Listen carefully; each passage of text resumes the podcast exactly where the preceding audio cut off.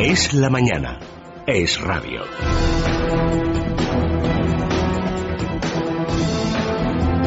Seguimos en esta mañana de Federico resumiendo la actualidad de la jornada que pasa de nuevo por casos de corrupción. Tenemos para todos los colores y gustos una jornada más. Hay todo tipo de noticias en relación a esto que ya sacude a nuestro país prácticamente todos los días. Les hablamos ahora de la infanta Cristina y de las decisiones del Ministerio de Hacienda, de la agencia tributaria, que quiere impedir por todos los medios que se investiga a la hija del rey por un posible delito de fraude fiscal. Esto a pesar de las decisiones que en este sentido está tomando el juez Castro, que ha pedido incluso a un perito que determine si las investigaciones de Hacienda en relación a infanta Cristina son correctas y determine si existe un posible delito fiscal cometido por la hija del rey, algo que ha vetado la agencia tributaria. No solamente quedan aquí las decisiones de Hacienda, sino que incluso han remitido informes al juez Castro señalando que la hija del rey no ha podido cometer ningún delito fiscal. Comenzamos el repaso a la actualidad por esta información con la ayuda de Vanessa Vallecillo y Tania Lastra.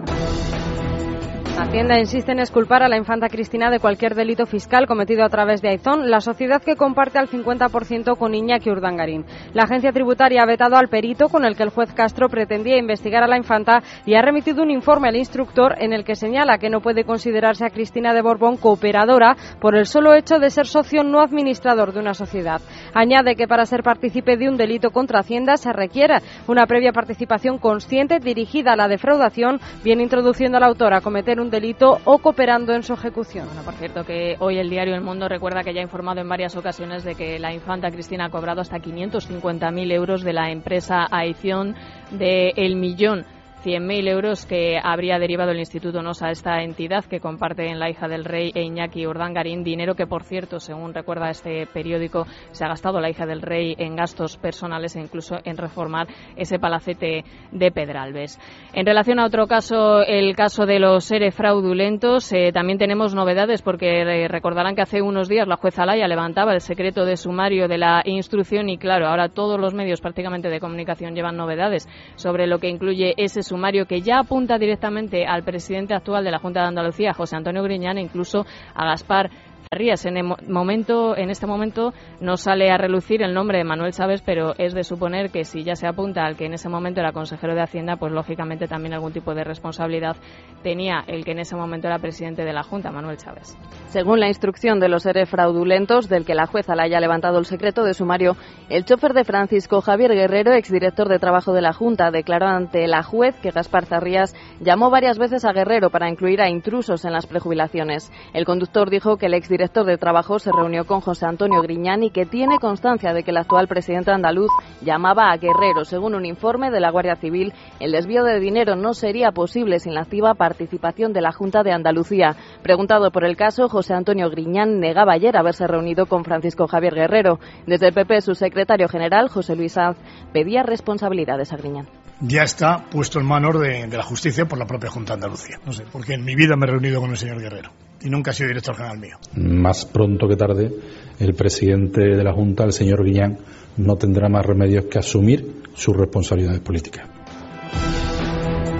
La Audiencia Nacional impide al Partido Popular ser acusación popular en el caso Gürtel. Según el tribunal, existen evidentes indicios de que el partido está más cerca de la condena como responsable civil tanto por la trama como por el caso Bárcenas. Recuerda que el PP intentó archivar la causa contra su tesorero y cómo apoyó las medidas cautelares adoptadas contra él. Además, considera que existen vínculos entre las fotocopias atribuidas a Bárcenas y la trama Gürtel. Según publica el diario El País, entre las recomendaciones hechas por el Comité de Expertos de Gallardón para la reforma del Código Penal, está la posibilidad de que los jueces puedan hackear los ordenadores móviles o tabletas de aquellas personas que estén siendo investigadas por delitos con penas superiores a los tres años.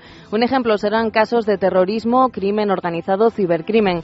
En Alemania se ha aprobado una regulación similar limitada a casos de terrorismo, ya que supone una invasión de la intimidad. La policía podría instalar troyanos, lo que le permitiría también acceder a claves personales, correos, redes sociales y todo tipo de información almacenada, almacenada en dispositivos informáticos. El ministro de Defensa francés, Yanis Le Drian, canceló ayer a última hora su cena con Artur Mas, el mismo día que el presidente de la Generalidad se felicitaba por la firma de un acuerdo con la UNESCO por el que puede enviar representantes temporales a París. Podrá hacerlo al margen de la delegación española, pero no de forma permanente. Artur Mas calificó esta firma que realizó junto a una bandera española como su primer éxito exterior. A partir de ahora, Cataluña tratará directamente con la UNESCO sus candidaturas para declarar Patrimonio de la Humanidad cuestiones de su cultura o su geografía.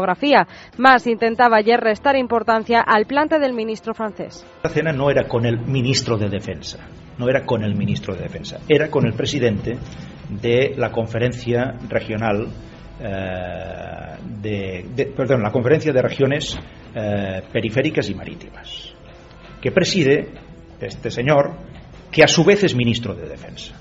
Pero nuestra reunión no era en calidad de ministro de Defensa, sino de presidente de esta conferencia de regiones periféricas y marítimas.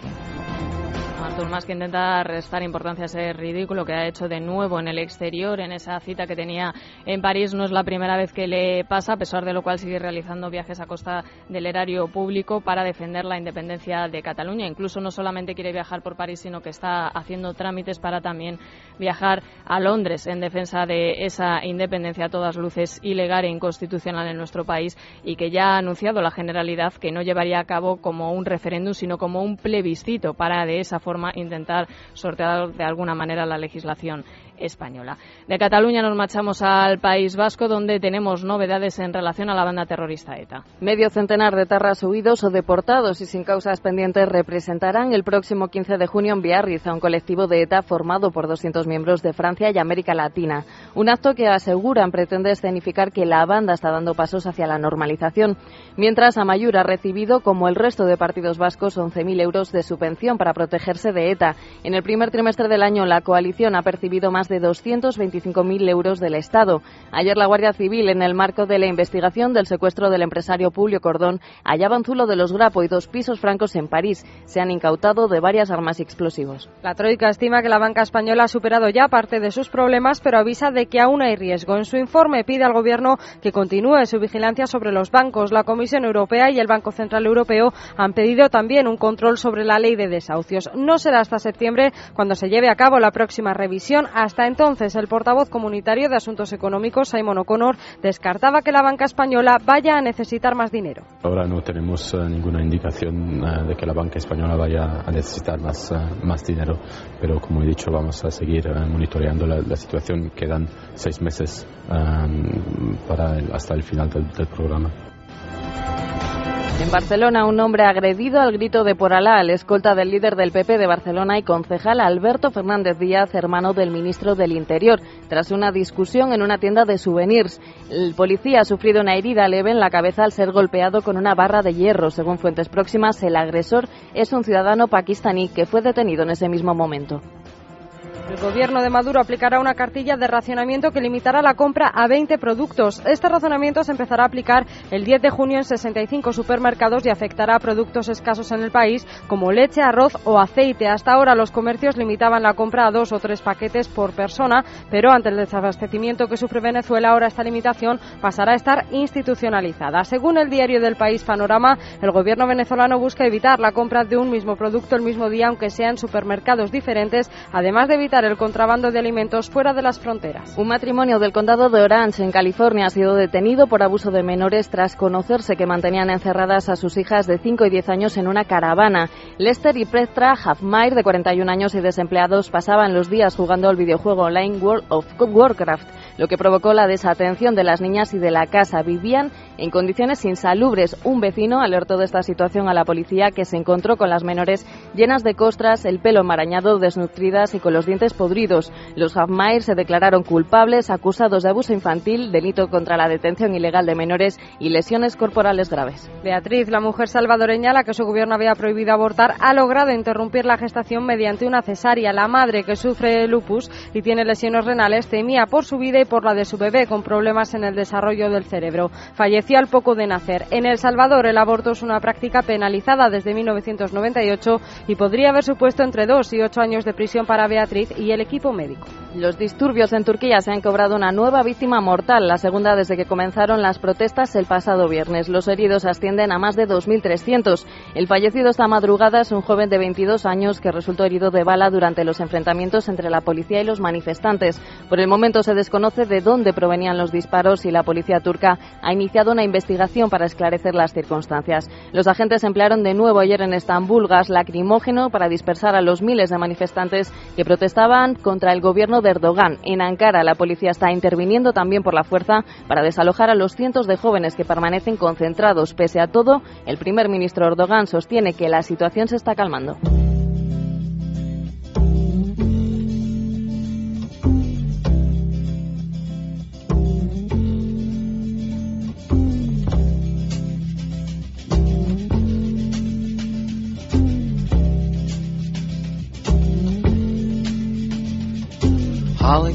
From Miami, FLA.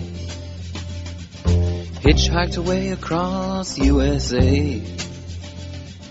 Plucked her eyebrows on the way, shaved her legs, and then he was a she. She says, Hey babe, take a walk on the wild side.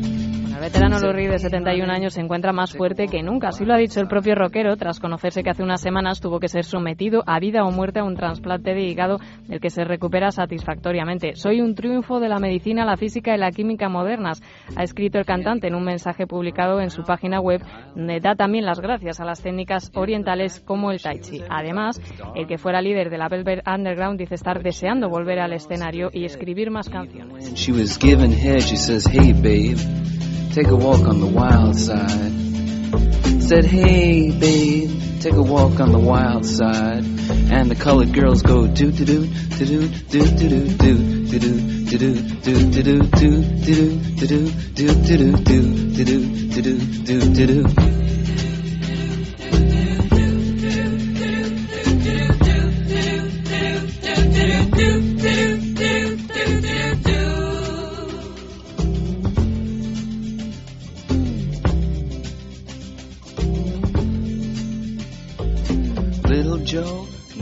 gave it away.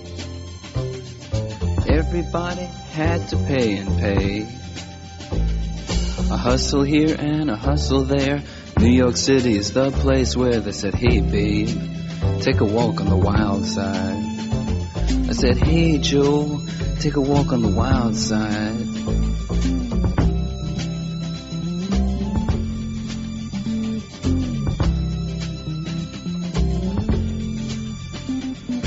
Sugar Plum Fairy came and hit the streets.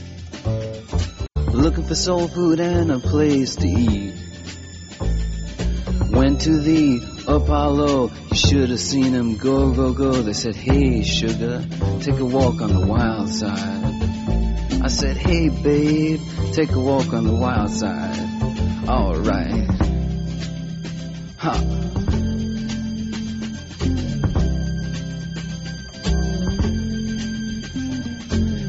Jackie is just speeding away. Thought she was James Dean for a day. Then I guess she had to crash. Valium would have helped that. She said, hey babe, take a walk on the wild side. I said, hey honey,